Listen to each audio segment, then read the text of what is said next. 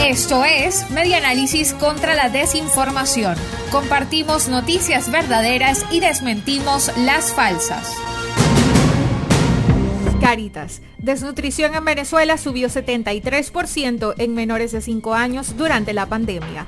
De acuerdo con lo que reseña el periódico oriental El Tiempo, Caritas de Venezuela aseguró el martes 5 de octubre que las medidas de control para limitar la expansión de la pandemia por COVID-19 tuvieron un impacto considerable en el incremento de la desnutrición infantil en el país asegura que en 32% de los hogares consultados la diversidad de la dieta fue consistente con los umbrales de la crisis de inseguridad alimentaria. De acuerdo al sondeo que hace Caritas Venezuela con su programa Saman, la desnutrición aguda global aumentó un 73% en niños y niñas menores de 5 años entre abril y julio este último informe de Caritas, organismo encargado de la pastoral social de la Iglesia Católica en el mundo, refleja el monitoreo centinela de la desnutrición aguda y la seguridad alimentaria familiar, correspondiente a abril-julio del año 2020 y publicado este mes de octubre.